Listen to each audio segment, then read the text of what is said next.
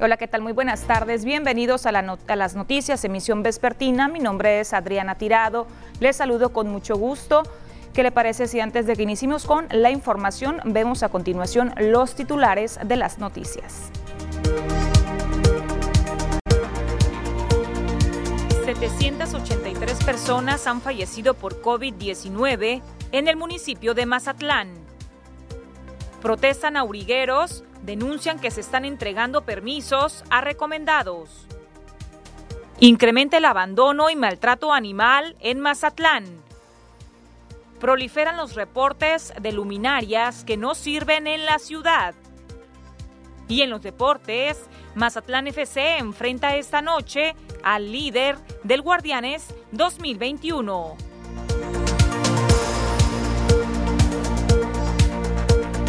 Comenzamos con la información de ese día, miércoles 3 eh, de marzo. Una situación que se ha venido presentando en los últimos años aquí en el puerto de Mazatlán y que también se ha estado agudizando, hay que reconocerlo, es el abandono de animales pero también una situación que en las últimas eh, semanas se ha estado presentando es el abandono de perros, pero mm, de raza. Sobre este, este tema nos habla a continuación la directora de Ecología Municipal. El abandono de animales en Mazatlán ha crecido en medio de la pandemia de manera alarmante. Pero no solo estamos hablando de perros y gatos callejeros. La directora de Ecología Municipal Lourdes San Juan Gallardo reveló que hasta los perros de raza están terminando en situación de calle, particularmente los pitbull. Estamos encontrando muchísimos casos de perritos abandonados en, propiedades eh, privadas, de perritos este, en situaciones críticas.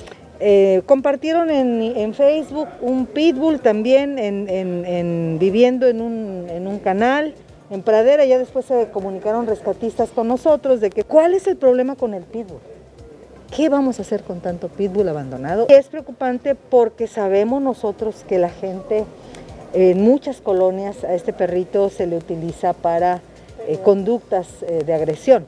Indicó que en el reverso de la moneda se encuentran los reportes que han surgido desde las redes sociales, aunque en menor escala, ofreciendo hasta recompensa en la búsqueda de sus animales en este caso dirigió una recomendación particular a los propietarios. Y es un extravío, afortunadamente, con un collarcito, donde tú pones el número de teléfono al cual reportar a ese perrito, la gente lo hace. ¿eh?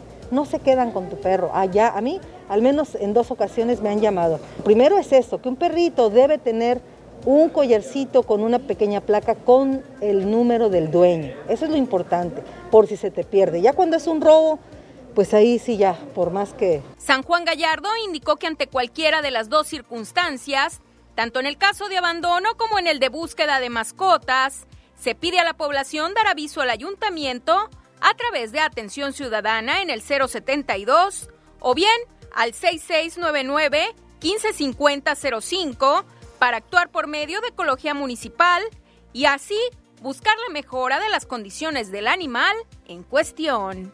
Con imágenes y edición de Andrés Viera, reportó para las noticias TVP Cecilia Barrón. Y mientras tanto, el Ayuntamiento de Mazatlán ha comenzado una pesquisa muy particular luego de cumplirse una semana de la apertura del Centro de Bienestar y Control Animal en el fraccionamiento Los Magueyes sin personal. A través de la Dirección de Ecología Municipal, el alcalde Luis Guillermo Benítez Torres ha ordenado agilizar la búsqueda de perfiles para contratación del veterinario que se encargará de las atenciones de ese recinto. Se espera que esta misma semana quede definitivo y definido el profesional que estará a cargo de los procedimientos médicos en perros y gatos. Así es que se busca a un veterinario para este centro de bienestar animal. Y mire, detrás de la necesidad de tala de árboles en la Avenida Ejército Mexicano, ya le habíamos informado sobre este tema hace un par de días, no solo pudiera estar detrás la aplicación clandestina de faena, sino también una enfermedad. La Dirección de Ecología Municipal ha sugerido al área de servicios públicos municipales hacer una contratación externa para tener un diagnóstico certero. Esta sugerencia tiene que ver con el hecho de que se encontró que en particular se trata de árboles de la especie olivo negro, los que han terminado por secarse en los últimos días en los camellones de la vialidad, requiriéndose de la intervención de expertos en ese tipo de vegetación. Y pasando a otros asuntos, hasta 70 reportes diarios está recibiendo la Dirección de Servicios Públicos Municipales en cuanto a desperfectos de luminarias aquí en la ciudad. Sobre esta información nos habla el director de la dependencia, Luis Antonio González Olague, quien hace referencia que sobre todo se trata de luminarias vandalizadas. Tenemos un atraso ahí de como unos 600 reportes entonces, este, todo ha sido pues, mezclado el problema. Normalmente la capacidad de, atención tenemos aproximadamente por día 60 reportes, o sea, podemos hasta 60 reportes atender por día. Entonces, este, y a veces se nos atraviesan problemas de falta de refacciones o problemas con las grúas y eso pues nos baja el rendimiento, ¿no? Hay muchos detalles de robo en donde, pues ahí cuando hay robo es porque generalmente casi todo, todo la colonia del fraccionamiento está apagado. Entonces ahí se le mete mucho, mucho, tiempo para volver a restablecer y volver a cablear y volver a, pues a, tener las condiciones propicias para que el alumbrado vuelva a funcionar. Principalmente Santa Fe es continuo, ese realmente es un barril sin fondo de, problemas. Y luego las paredes, paredes doradas también. Y una situación que ha estado inquietando a la ciudadanía es, eh, son las deficiencias que presenta el sistema de alcantarillado y drenaje en la mayor parte de la ciudad, el sistema de drenaje tan obsoleto que tenemos aquí en Mazatlán.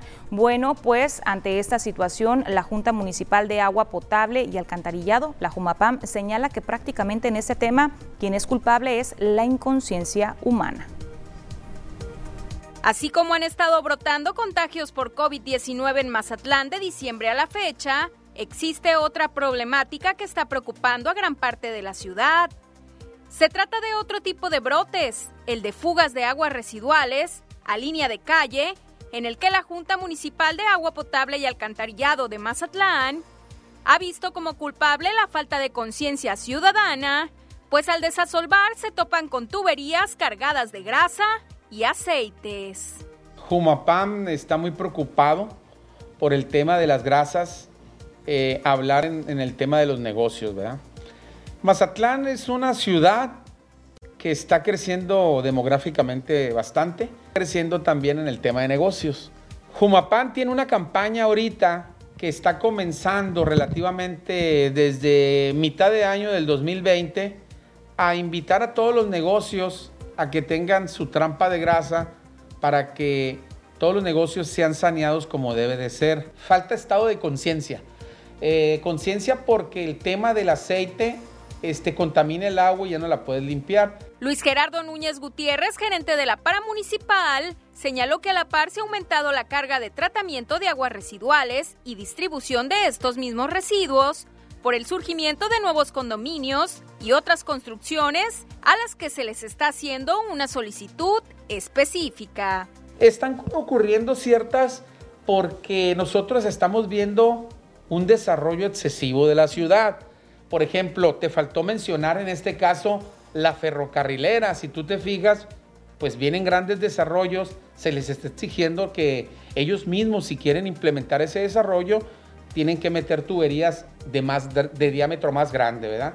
Pero pasan las ciudades que están en desarrollo por lo que te digo. Entonces, pues Jumapán está muy atento y ahorita pues estamos componiendo todas las partes donde se están desbordando los temas de grasas. Pero también a su vez pues estamos teniendo plantas más nuevas de saneamiento, ¿verdad? Núñez Gutiérrez reconoció que se trata de un tema delicado, sobre todo en medio de una pandemia, en que el contar tanto con agua como con servicio de drenaje de calidad se vuelve una prioridad. Sin embargo, pidió la colaboración de la ciudadanía para que se dejen de arrojar residuos a la red de alcantarillado, pues además de incrementar los costos para la Jumapam, termina por afectar a la propia población. Con imágenes y edición de Andrés Viera, reportó para las noticias TVP Cecilia Barrón. Esta semana podría darse la inauguración de la planta de Urias 2, que estaría despresurizando el trabajo para la planta del Crestón y con ello favoreciendo su pronto desmantelamiento. Así lo reveló la Junta Municipal de Agua Potable y Alcantarillado de Mazatlán.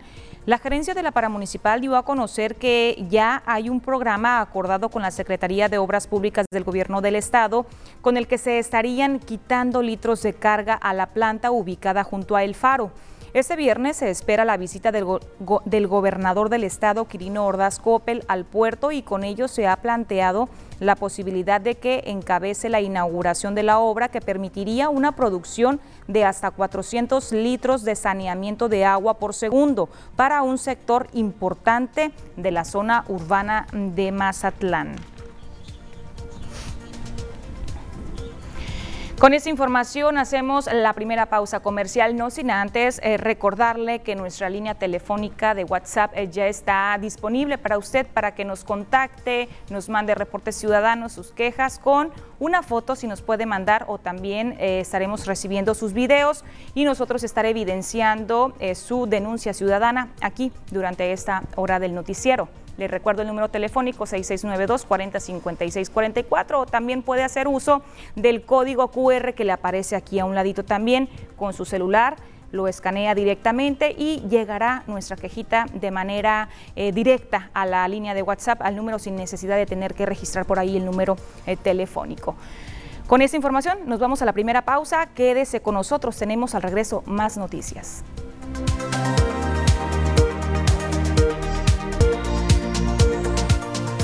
Estamos de regreso con más información. Le tengo eh, novedades en relación al tema de la vacunación en nuestro estado, pues eh, con la llegada de alrededor de 35 mil vacunas Pfizer, Sinaloa se convierte en un centro de distribución y redistribución de vacunas COVID para municipios de la entidad y estados circunvecinos, al contar con suficiente capacidad física instalada para cuidar la red de frío gracias a los ultracongeladores que dispuso la UAS al Comité Estatal de Vacunación, así lo informó Efren Encinas Torres, secretario de Salud de Sinaloa.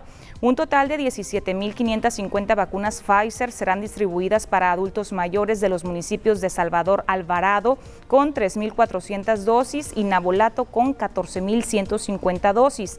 Asimismo, se tendrá bajo resguardo de la Guardia Nacional un total de 17.550 vacunas para el estado de Chihuahua. El secretario de Salud manifestó que con ello se tendrá de manera histórica un total de 80.400 vacunas COVID logrando distribuir 49.175 vacunas para adultos mayores de cinco municipios y 31.225 dosis para el personal de salud. Refrendó el compromiso de todas las autoridades y del Comando Estatal de Vacunación en continuar trabajando como uno mismo para hacerle frente a la pandemia por el COVID-19 con la única finalidad de atender a la población sinaloense y también a los estados vecinos. Vamos a escuchar enseguida al funcionario estatal. Con ello, Sinaloa se convierte, a través de esta unidad de recepción, en un centro de redistribución también de la vacuna, no nada más para Sinaloa, sino para estados circunvecinos del área del noroeste. Hay, capacidad suficiente, son cada eh, refrigerador de ultracongelación acepta alrededor de 40 mil dosis por refrigerador, entonces eh, hay capacidad física instalada para almacenar la cantidad necesaria y suficiente que vaya a llegar. Y ahora pasando a otra información, autoridades federales y estatales, en particular en las instalaciones de la Facultad de Ciencias Químico-Biológicas, realizaron una supervisión, esto en la UAS, para evaluar el funcionamiento de los ultracongeladores que la institución ha dispuesto para el resguardo de más, de, de más vacunas que estarían llegando en las próximas horas a Sinaloa.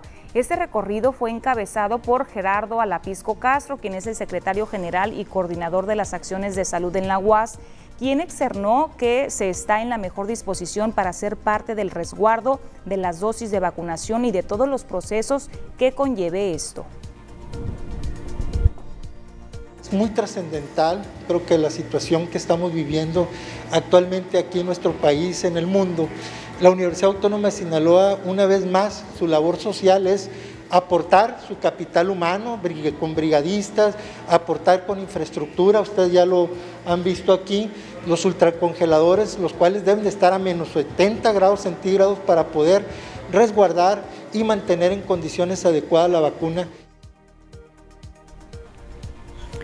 Y previo al recorrido que se hiciera a las instalaciones en donde se concentran parte de los 30 ultracongeladores que ha dispuesto la UAS para el proceso de vacunación, las autoridades que conforman el Comando de Salud sostuvieron una reunión de trabajo para ultimar detalles del resguardo de las dosis, en donde José Jaime Montesalas, delegado estatal de programas para el desarrollo del gobierno federal, agradeció este respaldo invaluable que está dando la Universidad Autónoma de Sinaloa. Agradezco su disponibilidad, el apoyo con los uh, voluntarios y con las instalaciones y con todo lo que ha venido conllevando la universidad siempre en esto del apoyo, no nada más en la salud, también nos han apoyado ellos en el desarrollo de todos los programas sociales que tenemos Y por su parte, Efren Encinas Torres, secretario de Salud de Sinaloa, en su intervención expresó el avance que se llena que se llena de vacunación en Sinaloa, que se lleva de vacunación en Sinaloa y habló también sobre la participación que hoy está teniendo la UAS en este importante proceso de resguardo. El programa de vacunación para toda la sociedad de Sinaloa y a donde sea necesario llegar y que como Estado pudiéramos apoyar al resto de la población de nuestro país.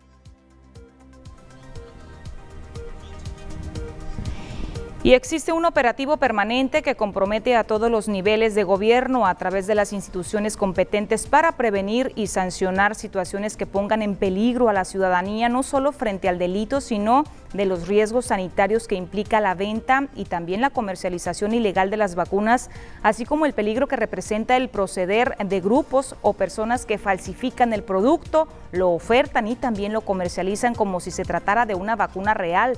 El titular de la COEPRIS, Jorge Alan Urbina Vidales, lamentó que hay personas que, en el afán de conseguir la deseada vacuna, podrían ser víctimas de este ilegal proceder y al mismo tiempo podrían estar poniendo en riesgo la salud.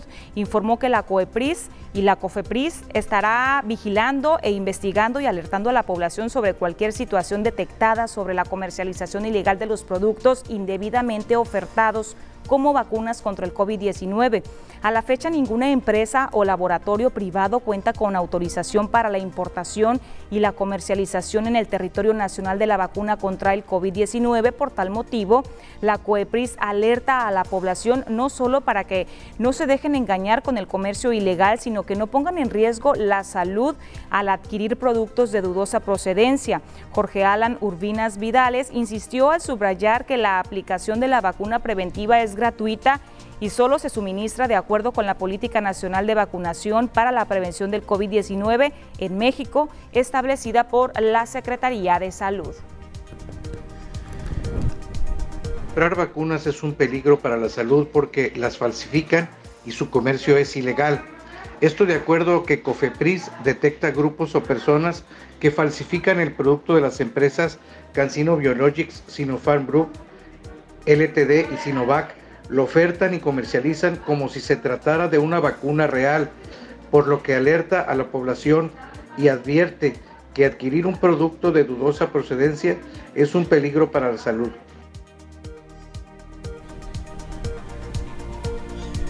Continuamos con más información de salud. Le voy a mostrar enseguida las gráficas con la información actualizada sobre las cifras del COVID-19, cómo estamos a nivel nacional. Los casos confirmados de acuerdo a la instancia federal, 2.097.194 son los casos acumulados, de los cuales 43.911 se encuentran activos.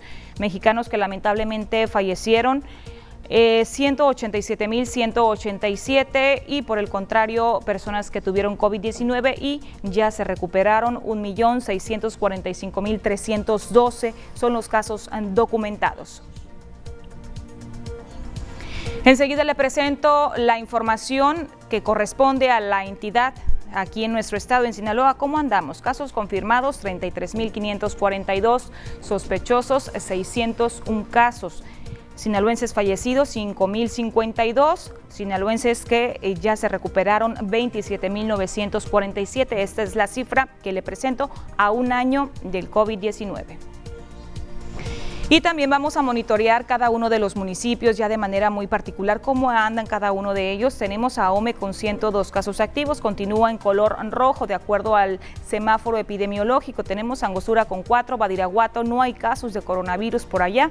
Concordia solamente un caso, Cosalano tiene eh, casos documentados hasta actualmente, eh, Culiacán 238, Choice 2, el OTA 13, Escuinapa 1, El Fuerte 16, Guasave 40, eh, Mazatlán 67 casos activos, es por eso que lo vemos acá en, el, en la gráfica en color azul.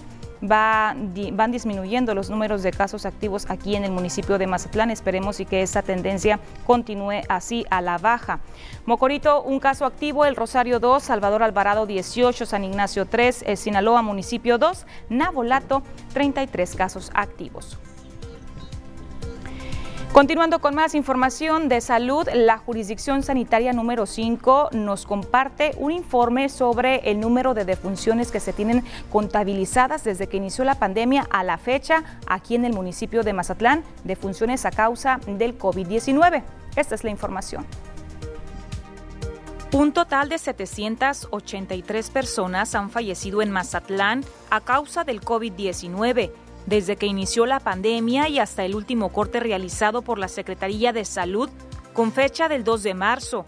Así lo indicó Andrés Sidarta Indú Pérez, jefe de la jurisdicción sanitaria número 5. Y es que aunque ya se inició con el Programa Nacional de Vacunación, implementado también en Sinaloa, en algunos segmentos de la población, pidió no bajar la guardia y seguirse cuidando recordó que Sinaloa se encuentra en color amarillo de acuerdo al semáforo epidemiológico y se trata de llegar al color verde, pero no retroceder.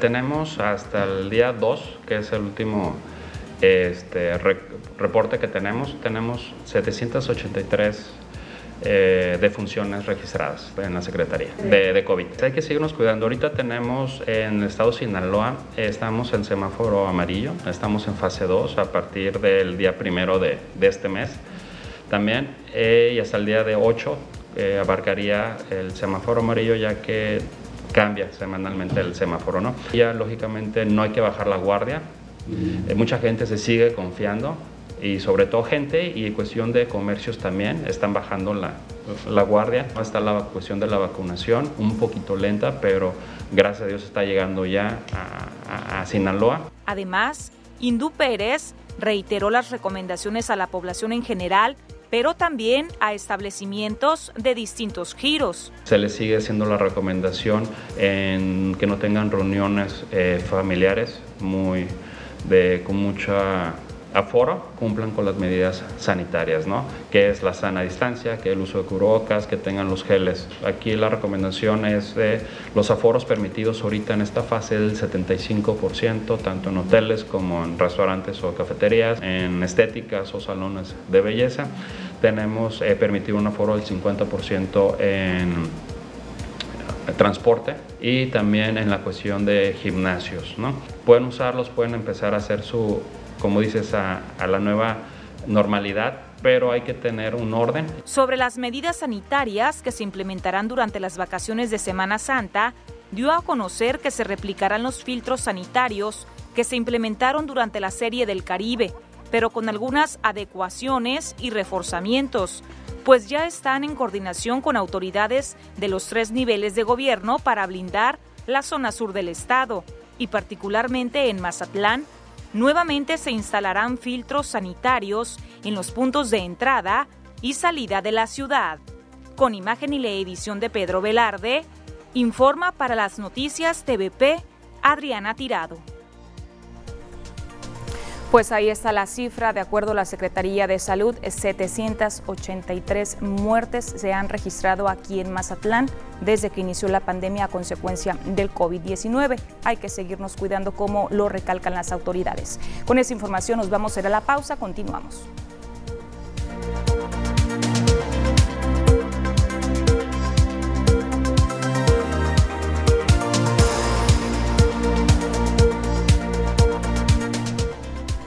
Estamos de regreso con más noticias. Esta mañana se registraron temperaturas frescas aquí en el puerto de Mazatlán, pero para ampliar la información del clima ya le tenemos preparada la siguiente cápsula.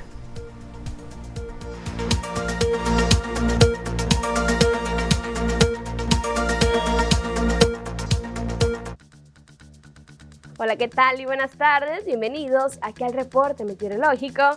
Qué gusto acompañarlos ya en este miércoles, por fin mitad de semana. Damos inicio con el mapa nacional para conocer las temperaturas actuales en algunos puntos importantes del país, comenzando por la frontera en Tijuana, actualmente con leves lluvias y 16 grados. La Paz el día de hoy ya despejado con 27. Guadalajara caluroso con 30 grados. Acapulco 29. Y para finalizar, más al sur con Mérida, actualmente con un cielo despejado y 28 grados. Nos vamos a conocer las temperaturas actuales en nuestro estado, en Sinaloa podemos ver valores de temperatura los cuales varían entre los 25 y los 31 grados en el centro de nuestro estado, que nos esperan los próximos días. Comenzando en Mazatlán, actualmente con un cielo parcialmente despejado, cambia para el día de mañana con cielos parcialmente nublados. Ya para el fin de semana se comienza a despejar y las máximas que se prevén de entre 25 y 26 grados para el sector de Mazatlán. Ya en la capital Culiacán, actualmente con 31 grados, se mantiene como máxima para el día de mañana. Los próximos días se mantienen parcialmente despejados y las mínimas que se prevén de entre 13 y 14 grados para la capital. Y en Guamuchil, actualmente con un cielo mayormente nublado, mañana jueves se mantiene parcialmente nublado, ya viernes y sábado se comienza a despejar, las máximas que van a variar entre los 32 y los 34 grados y las mínimas que se prevén de entre 10 y 14 grados para Guamuchil. Y en Guasave, un día caluroso con 31 grados, mañana se mantiene también parcialmente nublado. Viernes despejado, las máximas van a variar entre los 31 y los 34 grados y las mínimas que se prevén de entre 9 y 12 grados para el sector de Guasave. Ya para finalizar en los mochis, actualmente con 29 grados, esta semana se mantiene parcialmente despejada, solamente el lunes parcialmente nublado. Las máximas que van a variar entre los 27 y los 31 grados y ya las mínimas que se prevén entre 8 y 10 grados para el sector de los mochis. Respecto a la fase lunar, nos mantenemos aún en luna llena, la salida de la luna a las 23 horas con 4 minutos, la puesta de la luna a las 10 horas con 23 minutos, la salida del sol a las 6 de la mañana con 31 minutos y ya para finalizar, la puesta del sol a las 18 horas con 13 minutos. Hasta que reporte meteorológico, espero que tengan una excelente tarde.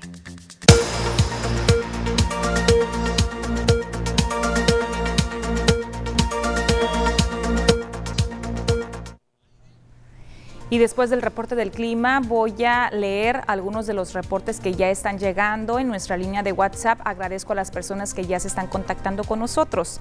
Están eh, señalando que en la calle Pino Suárez, en la colonia Francisco y Madero, hay un predio abandonado donde hay un tiradero de todo. Eh, esto entre Arnulfo Gómez y Plan de Guadalupe nos mandaron un video para mostrar la situación. Ahí se puede ver. Prácticamente eh, eh, prevalece más el escombro a lo que se ve, más escombro que, desechos.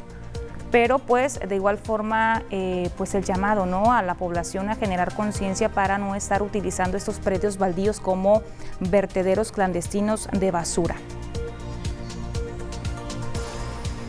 También tengo otro reporte, nos contactaron los vecinos del Infonavit. Eh, Conchi, muchas gracias a las personas de ese sector por eh, seguirnos. Dice que sobre la calle El Tule tienen un serio problema con la recolección de basura. El camión recolector no pasa. Bueno, sí pasa, dice, pero se va de largo y no recoge la basura. La fotografía esa es eh, para que podamos ver. Ahí al fondo se pueden apreciar las bolsas, las bolsas color negro con mucha basura ahí en ese sector. Infonavit, el conchi, el llamado pues es para la Dirección de Servicios Públicos para que chequen esta situación con los camiones recolectores de basura que sí están pasando por la calle, pero simplemente yo creo que no ven, no ven bien esa basura.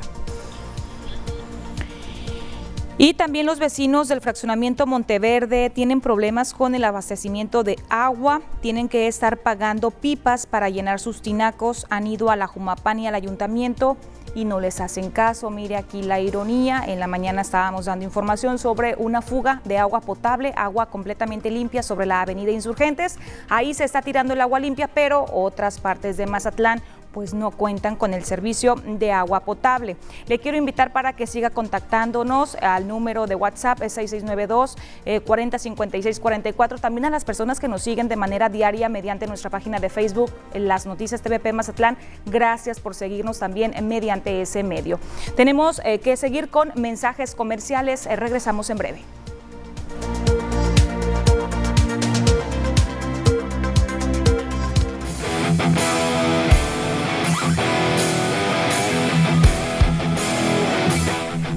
Continuar con nosotros aquí en las noticias. Vamos a continuar con más, pero del mundo deportivo. Eh, me acompaña José Manuel Correa, a quien saludo con gusto. Muy buenas tardes, Manuel. Buenas tardes, Adriana Tirado, y por supuesto a la gente que nos está viendo a través de la pantalla de TVP. Listos con la información deportiva y lo que tenemos hasta el momento. Sí hay tiempo, ¿no? Claro que sí. Adelante con toda la información y mucha actividad, sobre todo en el fútbol mexicano, ¿no? El día de ayer, eh, varias, eh, varios juegos por ahí y también para el día de hoy. Es correcto, Adriana. Tirado 9, jornada número 9. Julio Hoy que estará lanzando y más detalles de Liga Mexicana del Pacífico. Adelante con toda la información. Muchas gracias, Adriana. Pues bueno, iniciamos con la información deportiva y específicamente vamos a comenzar con la jornada número 9 de Guardianes 2021 porque ayer se llevaron a cabo tres encuentros interesantes. El primero, los rojinegros del Atlas consiguieron la victoria por tres goles a uno ante Atlético San Luis. En el primer juego correspondiente a la, a la fecha número 9, con esta victoria, los zorros acortaron distancias en la lucha por evitar la multa de 100 millones de pesos. Los zorros tomaron la delantera apenas al minuto 10 con anotación de Aldo Rocha. Los potosinos empataron rápidamente al minuto 23. Al 59, Jairo Torres aprovechó un rebote en el área para anotar de cabeza el segundo tanto de los rojinegros y ya en el cierre del encuentro apareció Jeremy Márquez para sentenciar al 83 el triunfo final de tres goles a uno en favor de Atlas. En otro compromiso que se vivió, los Camoteros de Puebla protagonizaron una épica remontada en los últimos minutos del encuentro a unos Esmeraldas de León que se fueron arriba en el marcador al minuto 39 de la mano de Ángel Mena, quien marcó desde el manchón penal venciendo a Anthony Silva, dejando el 1 por 0 momentáneo. Llegaría el minuto 84 y Santiago Ormeño repetiría la misma dosis y por la vía del penal empataría el juego. Cuando todo parecía que se iría al empate, llegaría la última jugada al 94. Daniel Álvarez remató con la cabeza y venció a Rodolfo Cota, dejando el 2 a 1 definitivo. Vaya épica remontada la que se vivió allá en el No Camp. Vamos a ver si León, los campeones, pueden levantarse en la siguiente jornada. En otro duelo más que se llevó a cabo, Tigres recibió a Toluca este martes y se vio sorprendido por los choriceros, quienes se llevaron el triunfo en el estadio universitario de la mano de Alexis Canelo y rompieron la racha de 10 juegos sin ganar de visita. Los mexiquenses abrieron el marcador al 54 con un tanto de Alexis Canelo, quien remató solo en el área para el 1 por 0. Canelo llegó a ocho dianas en lo que va del Guardianes 2021 y se mantiene como el goleador del certamen.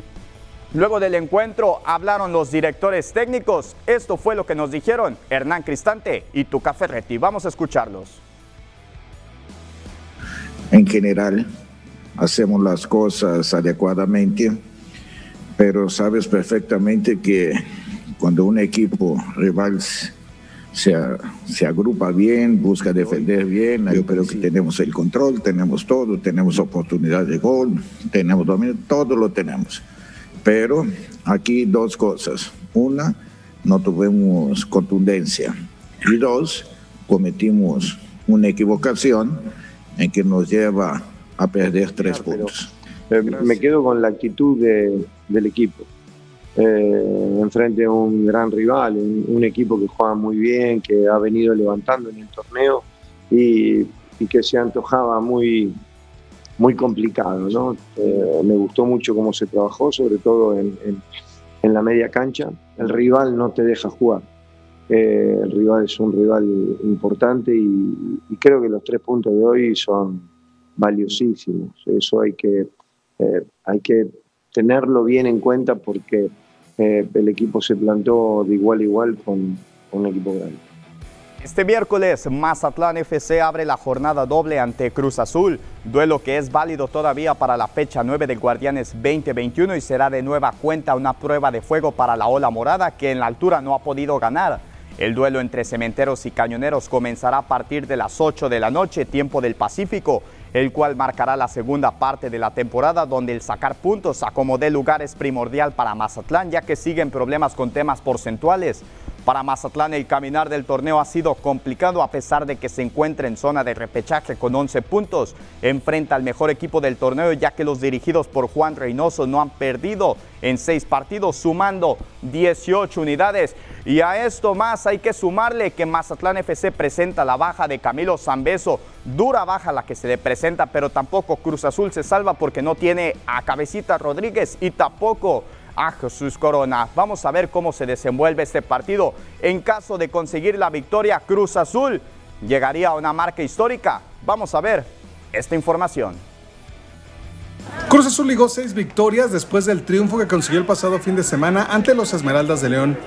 Pero no es nuevo que la escuadra cementera llegue a tal cantidad de victorias al hilo. De hecho, es la octava ocasión que los celestes ligan seis triunfos. La última vez que la máquina alcanzó las seis victorias consecutivas fue en el torneo de clausura 2020. Sin embargo, el mismo se canceló después de 10 fechas disputadas por la COVID-19. Cruz Azul hizo historia ya que se convirtió en el primer equipo en el fútbol mexicano en ligar por octava ocasión seis triunfos. En la actual campaña, la racha positiva le permite a los celestes ubicarse en solitario como líder de la tabla general buscará ante Mazatlán acercarse a la marca de 10 victorias al hilo que logró en la campaña de 1971-72. Bueno, y dejamos a un lado el fútbol y nos vamos a grandes ligas porque Julio Urias regresará a la acción de la Gran Carpa y lo hará al abrir el encuentro entre Dodgers de Los Ángeles ante los Rojos de Cincinnati de este miércoles 3 de marzo correspondiente a la cuarta jornada del Spring Training 2021. El mexicano fue elegido por su manager Dave Roberts para subirse a la lomita de las responsabilidades como el pitcher estelar ante los Rojos y tendrá la tarea de lucirse en ella, pues se encuentra disputando un sitio en la rotación abridora de Dodgers en la velindera campaña. Julio Urias, quien está por iniciar su sexta temporada de MLB como lanzador de los Dodgers de Los Ángeles, no veía acción desde el 27 de octubre, noche en la que sacó los últimos tres outs del juego 6 de la Serie Mundial, que le dieron el campeonato a su equipo. El zurdo terminó el calendario regular del 2020 con una efectividad de 3.27 y un récord de 3 victorias y 0 descalabros en 11 apariciones con Dodgers, de las cuales 10 fueron como pitcher abridor. Vamos ahora a cerrar la información deportiva rápidamente porque en Liga Mexicana del Pacífico, Efre Navarro redondeó una excelente temporada 2020-2021, donde además de coronarse con el cuadro quinta, también fue el defensivo más efectivo en la primera base siendo acreedor al guante de oro luego de participar en 50 juegos del rol regular con los tomateros defendiendo la inicial y en un total de 426 oportunidades a la defensiva. Solo cometió dos errores para terminar con un porcentaje de bateo de punto 995. Y a esto se le une también, ya es el cuarto, ya anunciaron ayer a tres, Paulo Orlando, José Cardona y también a Norberto Beso. Llegamos al final de la información deportiva, amigos. Lo más relevante que tenemos hasta el momento. Adriana Tirado. Te agradezco, Manuel, por toda la información del mundo de los deportes. Nos vemos el día de mañana. Tenemos que irnos nosotros a pausa. No le cambie, regresamos.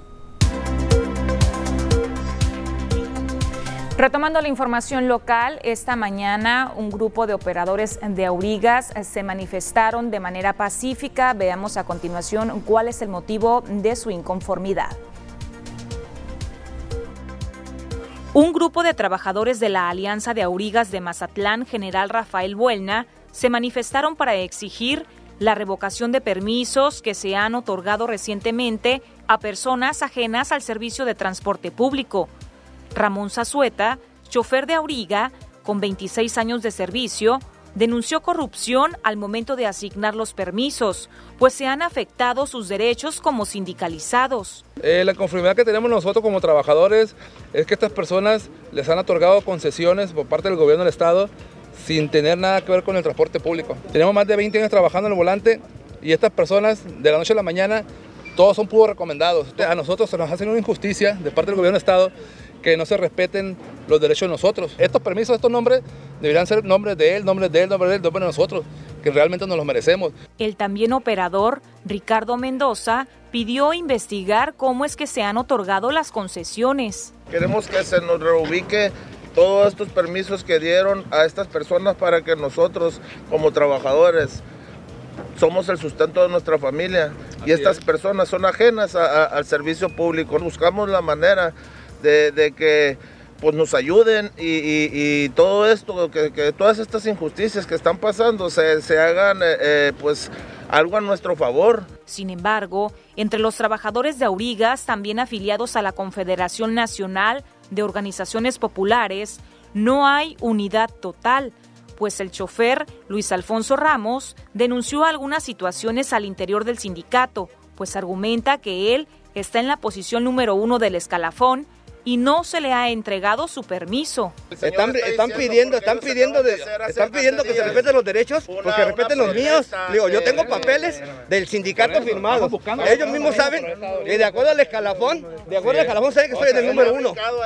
Ellos mismos lo saben. Estamos viendo que son los mismos patrones los que siempre, cada que llega permiso, dan vuelta, dan vuelta. Y trabajadores, aquí estamos. La lista no avanza. A la protesta se sumó la señora Afrodita Huerta Cabrales, viuda de José Daniel Arce Andrade, quien trabajó más de 20 años como operador de aurigas y falleció recientemente. Por lo tanto, pide que se le apoye con un permiso. Sí, vengo sí a sumarme nada más a la causa porque mi esposo siempre estuvo con ellos al 100 y pues sentí en la obligación de venir a apoyar. Yo soy viuda de José Daniel Arce Andrade. Él en transporte público tiene, tuvo más de 20 años trabajando. Pues si se puede y, si dan, se me darían ese grandísimo favor de tener un permiso porque él era mi único él, me mantenía a mí. Una vez que se manifestaron sobre la avenida Bahía, aproximadamente más de 20 aurigas realizaron una caravana pacífica sobre la avenida del Mar, finalizando en la avenida Aquiles Cerdán. Con imagen y la edición de Pedro Velarde, informa para las noticias TVP Adriana Tirado. Pausa comercial, regresamos.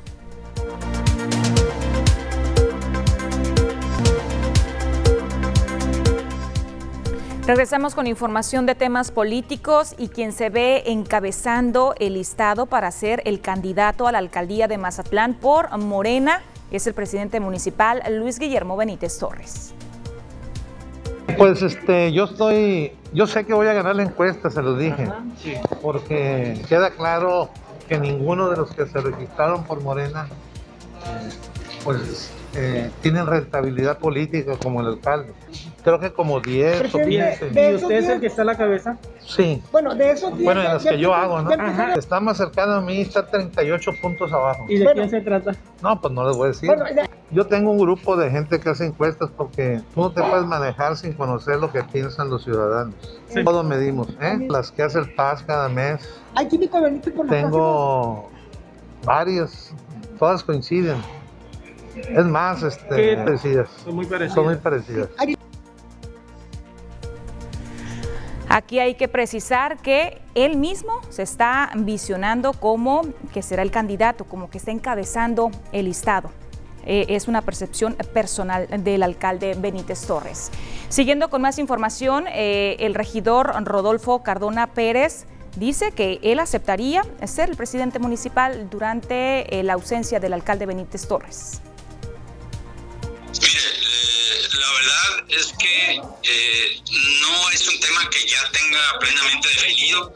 Eh, sí, en caso de que se dé una candidatura, pues habría que eh, atender lo dispuesto en las disposiciones legales, pero al día de hoy no tengo definido el día en que pudiera